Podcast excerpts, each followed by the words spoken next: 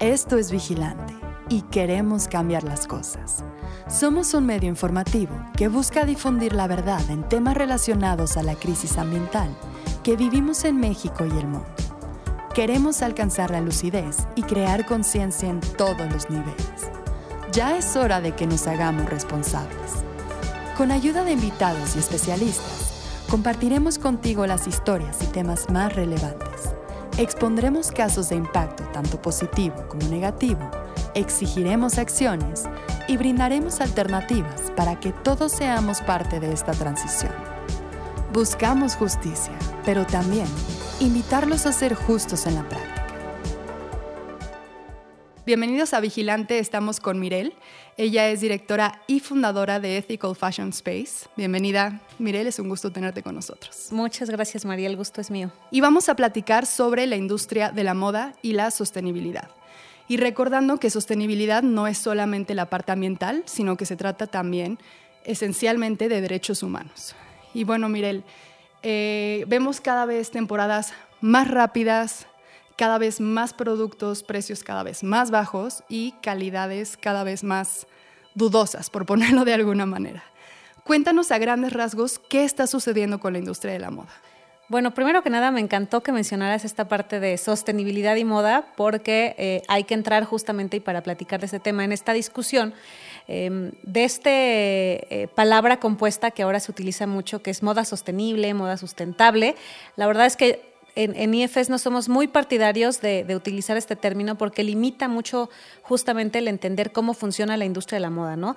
Tenemos eh, siempre como esta concepción de la moda convencional y la moda sostenible, los que lo hacen mal, los que lo hacen bien, los que hay que confiar y los que no. Entonces, eso limita mucho las posibilidades de expandir y de hablar de sostenibilidad en una industria pues que vale más de 2.4 billones de dólares, que se mueve en todo el mundo porque finalmente viste y calza a los más de 7.600 millones de habitantes. Entonces, partiendo de eso, es justamente entender que eh, no sería lo más correcto como limitar o hacer esta limitación de la, de la sostenibilidad en la moda a un círculo tan pequeño, porque realmente la sostenibilidad es para todos, ¿no? Y cabe en todas las empresas, las chiquitas, las pymes, ni estas pequeñas marcas son las panaceas de la sostenibilidad, ni tampoco tenemos que satanizar a estos, eh, como ahora los ponemos, los villanos de la moda, ¿no? Que son estos grandes retailers. Entonces, bueno, pues, ¿qué está pasando? La verdad es que es, es, un tema que parte, por supuesto, desde lo social, de un modelo económico, de un modelo de producción que se gesta ya hace más de 50 años, retomando, pues, que, bueno, finalmente eh, esta concepción de la moda rápida, como la llamamos ahora, se gesta realmente por una situación de ser masiva, de atacar o, de cubrir las necesidades de las masas. Entonces es una moda de masas.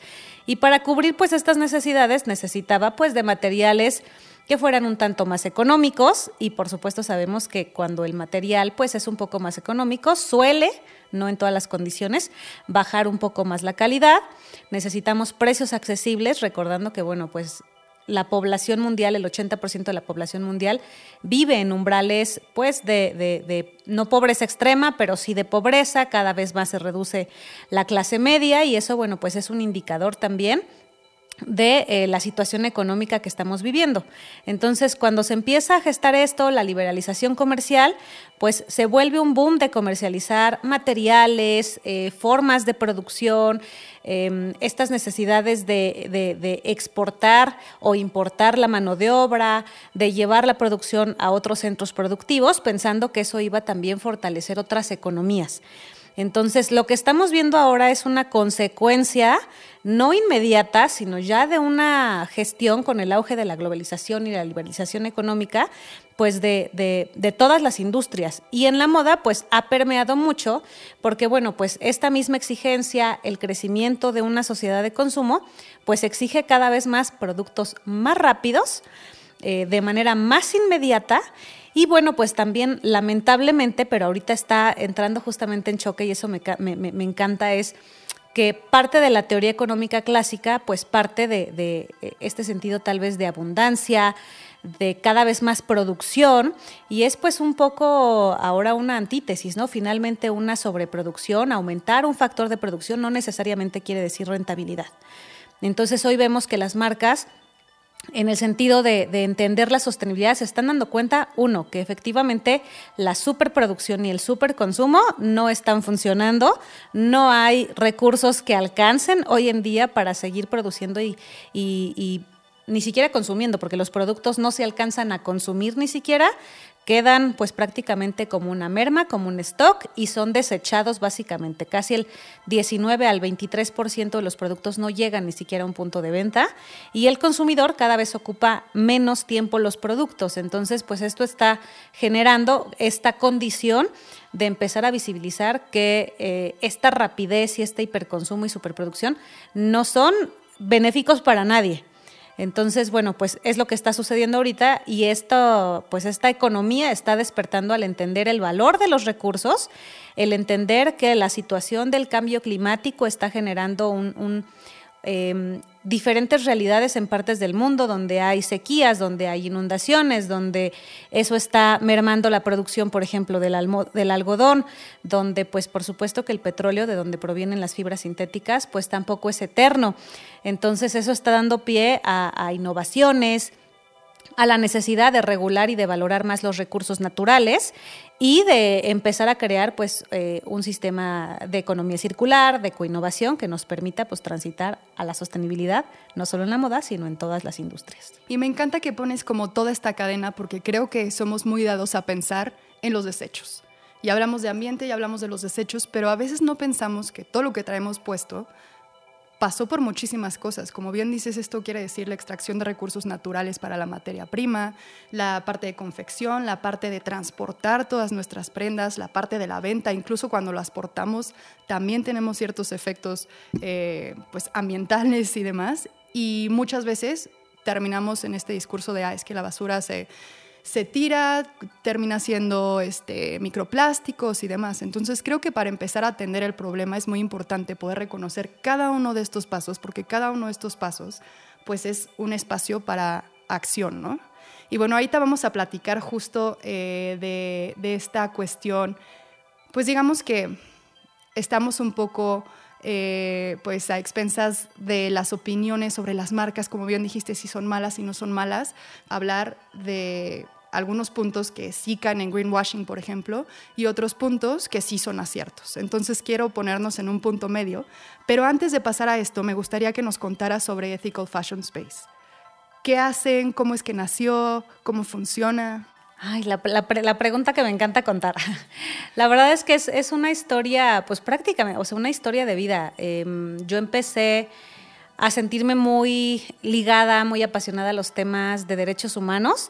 Hubo un libro que cambió mi vida en la prepa, que me encanta recomendar. A la fecha creo que sigue siendo un gran libro, muy vigente, em, que se llama El perfume de nuestra tierra, de Kenis Murad, pero habla de un tema de guerra en, en Medio Oriente. Y esa parte me hizo como visibilizar y sensibilizar mucho la parte humana, la parte ética, la parte de ver al otro. Y, cuando tú ves al otro y cuando te vuelves sensible ante el otro, automáticamente la parte de tu entorno se vuelve orgánica.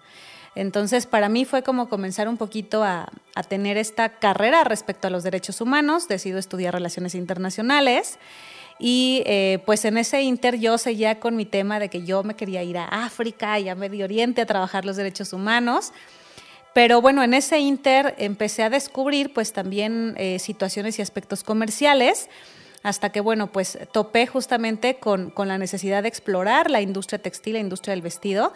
Y cuando lo hice estaba yo pensando en, en, primero la situación de derechos humanos, pero cuando empiezo a revisar justamente todas estas problemáticas alrededor eh, de la industria, pues también empiezo a ver las problemáticas ambientales, ¿no? Y entender, o sea, por qué las materias primas están en ciertos países y por qué el producto terminado se importa para otro lado, como mucho más números en términos de comercio internacional. Eh, en términos de convenios, de asociación sindical, de, de diferentes situaciones.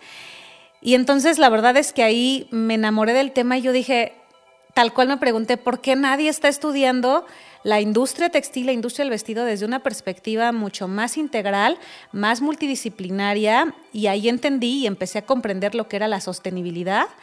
Y me apasioné y dije, esto es lo que quiero hacer el resto de mi vida, no sé cómo lo voy a hacer, no sé qué tenga que pasar, dije, pero esto es lo que voy a hacer. Y bueno, pues empiezo ya ahí una carrera, emprendo en 2013 un primer proyecto. Em, y bueno, pues como todo, como todo buen emprendedor, a veces no te sale y en 2015 emprendo ya con, con IFS de una manera formal. Hoy nos hemos convertido, pues ahora sí que me tocó un poquito picar piedra en este sentido en la industria. Y en 2015, pues nace ya IFS como una plataforma, como una agencia de consultoría, de capacitación. Y hoy nos distinguimos, pues justamente por ser em, una agencia de gestión de innovación para la sostenibilidad corporativa. Trabajamos, eh, pues ahora sí que en todos los actores participantes en la industria textil, del vestido fibras textil vestido y eh, pues damos capacitación, conferencias, eh, planes de consultoría para reajustar los modelos de negocio a que partan desde una perspectiva de sostenibilidad integral y como un eje transversal en todas sus operaciones. Y esta parte me llama mucho la atención, me parece muy interesante y muy valioso que pues trabajan de la mano con marcas grandes. Y aquí es en donde entramos en esta cuestión de los malos, no los malos. Yo creo que todo esto es de ver el cómo sí, en vez de eh, pues blanco y negro, lo que está bien, lo que está mal, al final de cuentas son realidades que vivimos y tenemos que insertarnos y tenemos que trabajar con lo que está, ¿no? Entonces, cuéntanos un poquito cuál ha sido su experiencia. Sí quiero entrar en esta parte, no, no por hacer ruido, sino por poder tener las armas para distinguir entre lo que es un discurso de greenwashing y estas, em, estas compañías y marcas que sí están haciendo eh, o dando los pasos correctos para cambiar un poco y pues hacerse responsables. Entonces, ¿qué hay? ¿Qué nos puedes decir entre pues esos discursos que debemos de dudar un poquito y aciertos que sí se están llevando a cabo? Creo que tocas un punto muy, muy interesante. La verdad es que el tema del greenwashing finalmente, desde, desde ya nuestra perspectiva de análisis, pues parte mucho del desconocimiento. Realmente es poca la gente que ande por la vida diciendo, este, quiero hacer el mal y quiero engañar a toda la gente. O sea, realmente mucho parte de la falta de información, de, seguir información falsa, de a veces no detenernos, no ser tan curiosos a investigar, a conocer más. Te podría decir que, en estos años que llevamos trabajando, que prácticamente ya son casi 14, 15 años en, en este medio, y ha sido un crecimiento incluso propio de, entender cada vez más la sostenibilidad. Tal vez lo que dije hace 10 años, hoy pienso diferente y eso no quiere decir que sea erróneo, simplemente que, tal cual evolucionamos, la información evoluciona, la perspectiva de pensamiento evoluciona y, ahí entra un, concepto que me encanta últimamente mucho usar, que es eh, la parte de la destrucción creativa, que quiere decir destruir conocimiento para crear. Y esa necesidad pues eh, da pie justamente a que los conceptos cambian, a que los entendemos mejor y que los aplicamos y ejecutamos de mejor forma, ¿no? Entonces, eh, el greenwashing parte mucho de esto, ¿no? De no entender y de no saber comunicar. O sea, a veces comunicamos solo por comunicar, pero hay que saber qué comunicar y cómo comunicarlo, ¿no? Ahí entra pues la comunicación asertiva. Entonces, me parece que muchas marcas a lo largo de los últimos años han intentado hacer muchos esfuerzos. ¿Por qué? Porque son las empresas que afortunado o desafortunadamente tienen el capital para cambiar, tienen la cadena logística, tienen el personal para hacerlo pero pues bueno, no van a ser perfectos, ¿no? Y están las marcas chiquitas o las pymes que lo están intentando y como su cadena eh, logística de producción pues es mucho más corta, es más fácil gestionar cambios porque los tienes muy a, la mano de la dirección, de, de, poder controlar, por así decirlo, un poquito más tus movimientos, a diferencia de las grandes empresas, ¿no? Entonces, te podría decir que en estos años que hemos trabajado desde con muy chiquititos, academia, ONGs y, grandes marcas, todas están en una transición, o, al menos sus directores de marca, eh, los brand managers de marketing, de comunicación, de producción, este, recursos legales, están de verdad eh, capacitándose, intentando hacer dentro de la medida de lo posible cambios que sí generen un impacto positivo. Entonces, me parece que más allá de, dudar, y como decías tú ahorita, hay un marketing de hate muy importante, más que dudar y más que poner en cuestión a las marcas, yo me iría a investigar, a proponer y al cómo sí porque es muy fácil criticar y es muy fácil decir, no haces, pero pues dime qué haces tú o dime cómo lo soluciono. Entonces, para nosotros ha sido abrir las puertas y tal vez en algún punto hemos sido como blanco de decir, es que ustedes trabajan pues con los malos.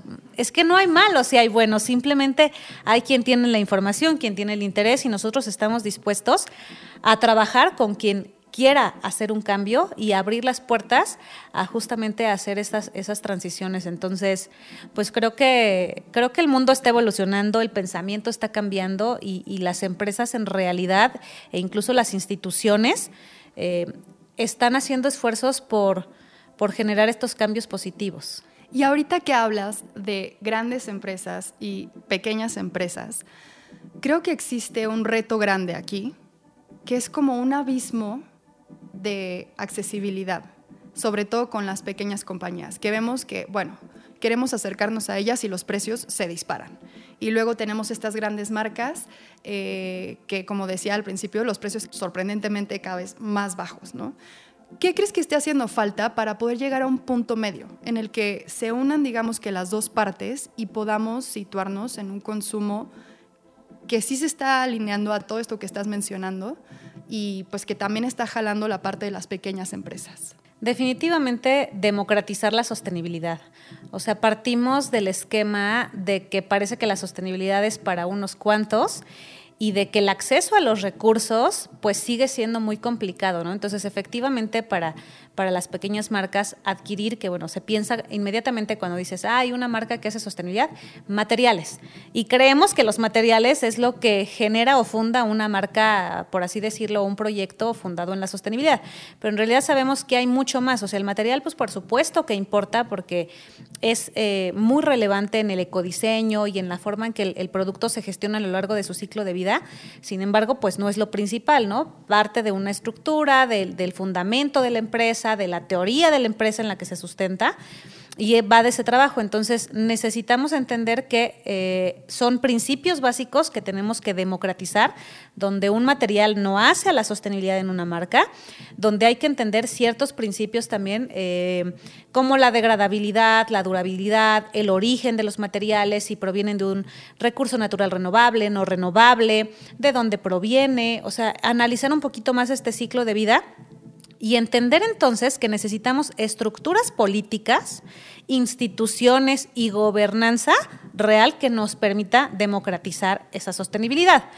Eh, lamentablemente la innovación y los cambios sociales e incluso dentro de la iniciativa privada siempre han sido más rápidos que la gestión gubernamental, ¿no? A veces vamos a, ciertos pasos y allí eh, incluye hablar de esta innovación política, de esta innovación institucional, en donde tiene que partir de entender las problemáticas sociales, eh, hacer eh, inclusivos los problemas y eso pues trasladarlo a, las políticas públicas, a sistemas de, bonos, de, impuestos, o sea, instrumentos económicos que permitan pues también apoyar a quienes lo están haciendo y jalar un poquito al barco a quienes les está costando tal vez un poco más de trabajo o que traen una idea, una perspectiva pues todavía de un modelo económico que está, pues que está cayendo en la obsolescencia, ¿no? Entonces, me, parece que partiríamos de ahí y, y, yo creo que de la colaboración entre las marcas que lo pueden hoy solventar y que lo pongan a la disposición de quienes no lo pueden hacer, ¿no? Tratar de hacer como bancos de materiales, colaboraciones, codiseño, coproducción, para que eso empiece a regular la accesibilidad y encontrar un punto medio entre no puede ser tampoco tan barato porque es irreal ni tampoco puede exceder precios que a veces son impagables. Y ahora platiquemos un poquito del otro lado, que es la cuestión de la cultura de consumo. ¿Qué consideras que debe de estar pasando de este lado para empezar también a trabajar con los cambios que se están dando en las marcas? Yo creo que sería honrar tus compras, honrar el producto que tienes en tus manos. A veces caemos mucho en en qué perspectiva, qué marcas comprar, qué marcas no comprar, pero en realidad es que no podemos determinar, eh, ahora sí que el customer journey, ¿no? O sea, no podemos determinar y decirle al usuario, no, no compres allá, no compres aquí, porque a veces sale de sus posibilidades o tiene una emergencia y entonces lo que tiene a la mano es, pues tal vez no la tienda que se va a diferenciar por sus mejores prácticas, pero finalmente es honrar el producto que tienes. Eh, ver más allá, o sea, tener un poquito de la curiosidad al menos de, ok, ya lo adquirí porque era una necesidad, porque no sé, por diferentes razones, ¿no? Simplemente me gustó, entré en una crisis de compras de pánico, era el Black Friday, era el Buen Fin, vaya, o sea, elementos hay muchos. Consumir no es malo porque genera una economía, pero consumir sin una conciencia y con una reflexión crítica, ahí sí estamos en problemas. Entonces, hay que partir de una reflexión y de honrar lo que compras y honrar hacia atrás esa cadena productiva, entender de dónde viene, quién lo hizo, tratar de tener esta curiosidad, esta reflexión y partir de ahí para que cada compra que realices sea consciente y sea una decisión que, no nos entre entrar en conflicto con nuestros valores, con nuestros intereses y con los estándares que hoy estamos buscando cumplir. Y ahora me gustaría hacer un recorrido sobre lo que sería para ustedes, pues un modelo de producción que sí entre dentro de esta palabra que como bien decías al inicio, se toma integralmente sostenibilidad, no solo como se va acomodando conceptualmente. Eh, por ejemplo, cuando le están eh, pues aconsejando una marca, ¿cuáles son los puntos que se tienen que ver en cada uno de estas eh, etapas del proceso? Pues bueno, partiríamos de entender el, ciclo de vida, ¿no? Y el ciclo de vida cuando, cuando lo nacemos no parte de compras tu materia prima, en este caso tu tela, y termina cuando lo pones en el punto de venta, ¿no? O sea, es irnos justamente hacia adelante y hacia atrás y entender, ok, si vamos a trabajar con este material, primero es, o porque te interesa, eh, o sea, hacer esta, esta pregunta, qué tipo de marca, qué tipo de producto eh, vas a poner en el mercado. Y no se trata únicamente de abrir una marca, porque hoy levantas una piedra y salen 50 marcas todos los días, pero es qué, qué valor agregado, qué propuesta de valor tiene tu producto y a partir de ahí identificar entonces, ah, ok eh, mi producto es de ropa deportiva o mi producto es casual wear y entonces yo quiero tener esta base de productos. Ok, ¿qué materiales necesitamos? A, B, C y D. ¿Tenemos disponibilidad en México? Sí, no, de dónde parten, de dónde provienen. O sea, hay que irnos realmente hacia atrás y además justificar que sí, bueno, vamos a trabajar y entra ahí un tema polémico, ¿no? Tanto eh, materiales a veces de origen animal, eh, sintéticos, no se trata únicamente de, ay, las microfibras y entonces nos vamos a llenar de plásticos. No, o sea, es entender que las fibras sintéticas tampoco son el ahora sí que el villano de la película es un recurso natural también, hay que valorarlo, es un recurso natural pero no renovable. Ha tenido muchas bondades para ahora sí que el desarrollo de, la industria y también pues eh, entender que esto no compite con las fibras eh, naturales partiendo de que bueno pues sí son renovables, pero a la tasa de consumo que vamos y a las condiciones de las reservas que cada vez se, pues sí se limitan más, eh, tenemos que partir de entender entonces de dónde proviene mi producto para limitar mi, mi, mi producción ubicar de dónde lo quiero traer, con qué me voy a comprometer, eh, identificar la gestión del material, una producción responsable en un taller eh, de, confección eh, que tenga, pues ahora sí que las posibilidades de dar pues condiciones laborales dignas. No hablemos de justas porque también entramos en una polémica moral de lo que es justo para ti puede ser que para mí no lo sea, pero sí partir de la dignidad y del respeto de la compensación justa y el reparto equitativo de los beneficios. Entonces, hay que comprender muy bien esa posición, entender también cuál va a ser eh, tu papel como parte de, educador también del consumidor. Esa es una parte importantísima de la sostenibilidad en, cualquier marca, no solo de moda. Entender la parte del contacto con el cliente, entender qué le das a tu cliente, qué beneficio y que sea eh, pues algo de retorno, ¿no? Cuando hablamos mucho incluso de responsabilidad social empresarial, a veces pensamos que es hacer filantropía. Pero cuando hacemos responsabilidad social debe de haber también un retorno, es bidireccional. Entonces, hacer sostenibilidad, de economía circular, es exactamente lo mismo, es generar un proceso logístico inverso. Lo que parte del punto A al D tiene que regresar del D al A información, materiales, recursos, eh, economía puede ser. Entonces es entender un poquito esta situación. Entonces en una marca es comprender la materia prima y todo lo que hay hacia atrás, tu sistema de producción, la cultura del consumo que tú vas a generar. Eh, entender también la parte de la gestión de los residuos. La gestión de los residuos no es cuando tú pones tu bolsita afuera de tu casa para que la recoja, este, ahora sí que quien, quien hace la parte de servicios de recolección, sino es entender qué va a pasar con ese, con ese producto, dónde cabe mi responsabilidad, que sería hoy en día los principios de responsabilidad extendida de los productores, y eh, gestionar entonces también la parte de la infraestructura metodológica de un proyecto. No es simplemente produzco ropa y es cortar un cuello, unas mangas, te lo pones, no, sino es entender realmente que hablamos de la morfología del cuerpo, que algo además va a estar pegado a tu piel toda tu vida, desde que naces hasta que te mueres, estás en contacto con textiles de diversas formas, ¿no? Entonces, es entender también esa importancia del producto, de lo que genera en ti, que es una herramienta también de comunicación no verbal, que el día que es tu cumpleaños te quieres sentir increíble, hay un ajuar de boda, eh, o sea, vaya, hay muchos elementos, entonces, ¿por qué no honrar y darle esa ese respeto a las piezas que portas todos los días como si fuera la pieza más importante con la que haces algún evento especial. Claro, y es que esto también es parte de la realidad, ¿no? O sea, por más que queremos acercarnos a estos discursos de no, todo tiene que ser responsable y todo, como bien decías antes, pues de repente estamos en una situación que es lo que tengo a la mano es esto, lo más accesible es esto. Entonces creo que si no somos honestos con nosotros mismos y nos insertamos en esa realidad, pues en realidad el campo de acción es muy pequeño porque pues incluso nos estamos mintiendo a nosotros mismos, ¿no? Entonces, por eso mencionaba la parte de ver el cómo sí y darnos cuenta de la cantidad de responsabilidades que hay en todo el proceso. Ahorita me quedé mucho con lo que decías de pues ya no es solo poner mi basura, ¿no? Porque muchas veces la ponemos y creemos que nuestra responsabilidad ahí termina, cuando en realidad tenemos que entender que es un hilo que nunca se corta y nunca se separa y todos tenemos una parte activa en eso. Eh, ¿Cuáles han sido algunos de los retos más grandes que han enfrentado? Ay, la verdad es que son muchos.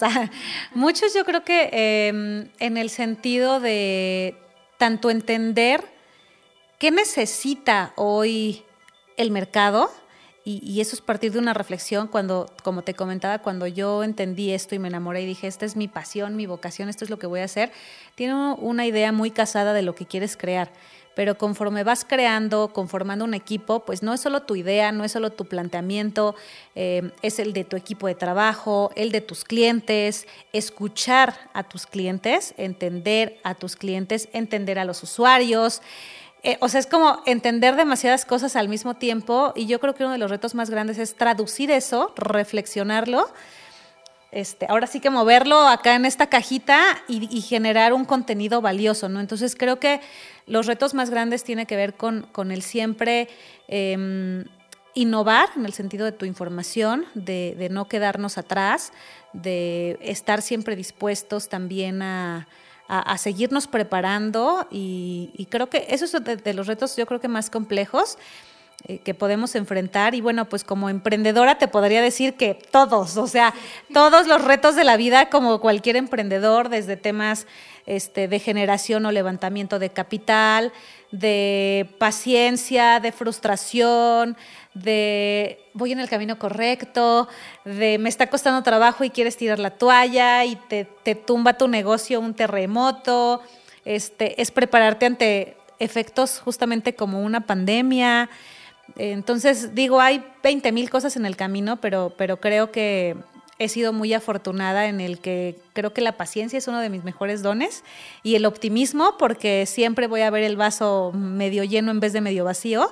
Y la fortuna de que a lo largo de todos estos años siempre he encontrado o siempre he recibido una mano, una palabra, un apoyo para seguir y, que pues hoy justamente comparto con un equipo de trabajo que admiro, que, quiero, que estamos generando algo juntos increíble y que mis clientes siempre les digo, o sea, yo me convierto o mi equipo se convierte en, parte del equipo de los clientes, ¿no?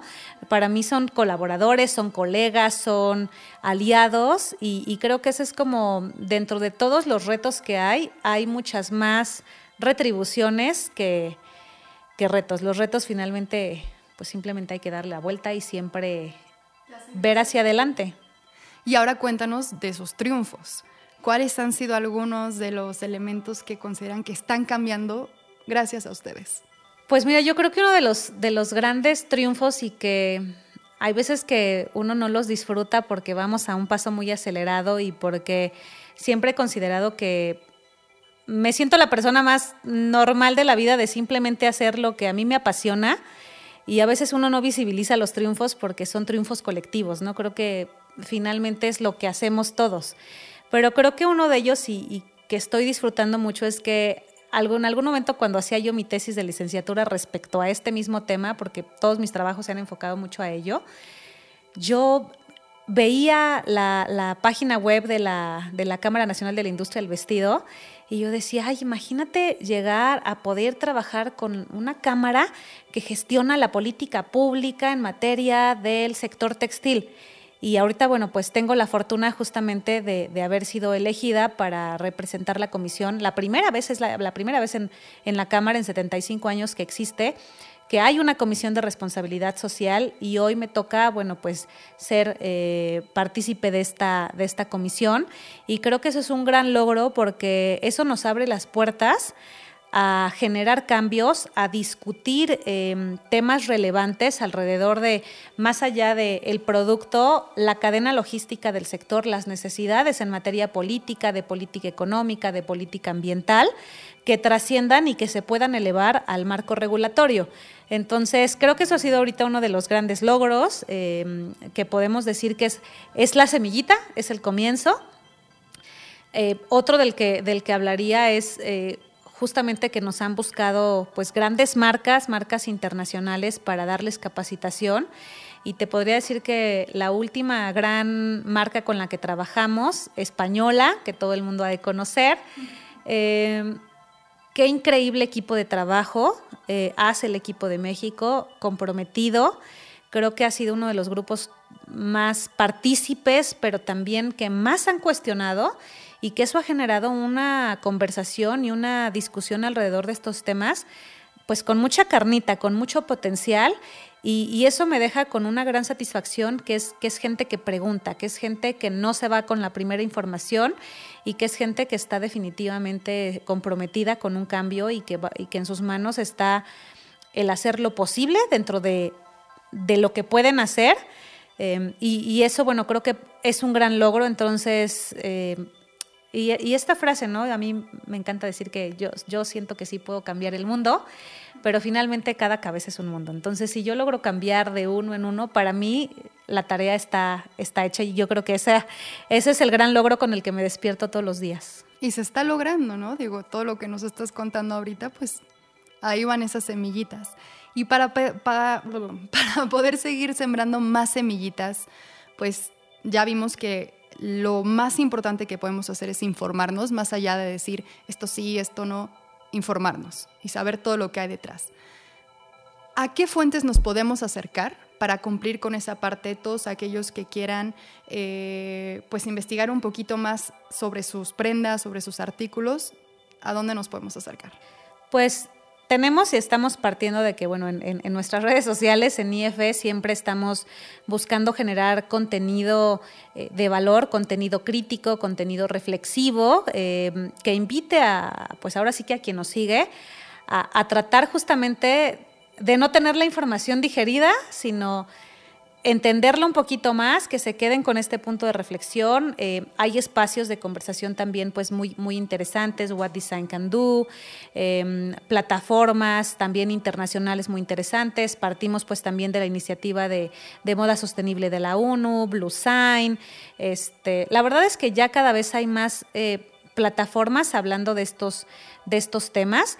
Eh, sin embargo, yo siempre invitaría ¿no? a, que, a que traten de revisar si hay una literatura detrás, o que vayan a explorar papers más allá de lo que nos encontramos en un blog, ¿no? Esto no quiere decir que un blog no, no, tenga información eh, valiosa, pero sí sería importante que para tener una mejor concepción de qué es sostenibilidad, qué es economía circular, de dónde proviene, no casarnos con lo primero que vemos, sino tratar de ir a, la literatura, a lo previo, a las escuelas de las que nacen esas, esas perspectivas o de las que evolucionan. Em, y bueno, pues ya hay hoy varios exponentes alrededor de estos temas, que seguramente también ustedes conocen, a, nuestra amiga Chantal Chalita, a Erika Valencia de Hectágono, que está haciendo un increíble trabajo, este, Alesa Araiza, que está en Guadalajara y que trata mucho temas de economía circular, este, Efraín Paulino de Fashion Revolution México, con el que también tengo el gusto de colaborar, eh, organizaciones como el Centro Mexicano de Derecho Ambiental, con el cual tuvimos la oportunidad de de colaborar también en temas de investigación para trabajar los espacios que hay en cuanto a la política pública en, materia de economía circular en este sector, eh, Hispanics in Philanthropy. Vaya, la verdad es que es incontable ya la cantidad de gente que está haciendo cosas, pero yo me diría, escuchen, reflexionen, lean y a partir de ahí generen su propio criterio. No hay blanco y negro, hay una escala de grises muy interesante. Y, pues partamos de, entender que la sostenibilidad a veces es una vara muy alta la que queremos alcanzar y los recursos a veces son pocos. Entonces hay que generar y entender que tenemos todos responsabilidades comunes, pero muchas veces acciones diferenciadas. Pues agradecemos muchísimo tu tiempo, Mirel. Definitivamente esperamos tenerte de vuelta porque este tema no termina aquí. Como bien mencionábamos antes, podemos profundizar muchísimo pues muchas gracias por todo este conocimiento que nos compartes. No, al contrario, gracias a ti por, dejarme ahora sí que platicar un poquito más de lo que me apasiona y pues esperamos que le llegue a mucha gente y que caigan dudas y reflexiones muchas a, eh, a partir de este, de este material. Estoy segura que sí y siempre bienvenida Vigilante.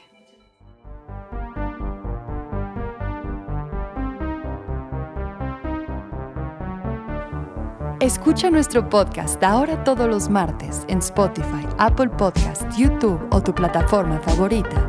Y encuéntranos en redes sociales como vigilante-bio.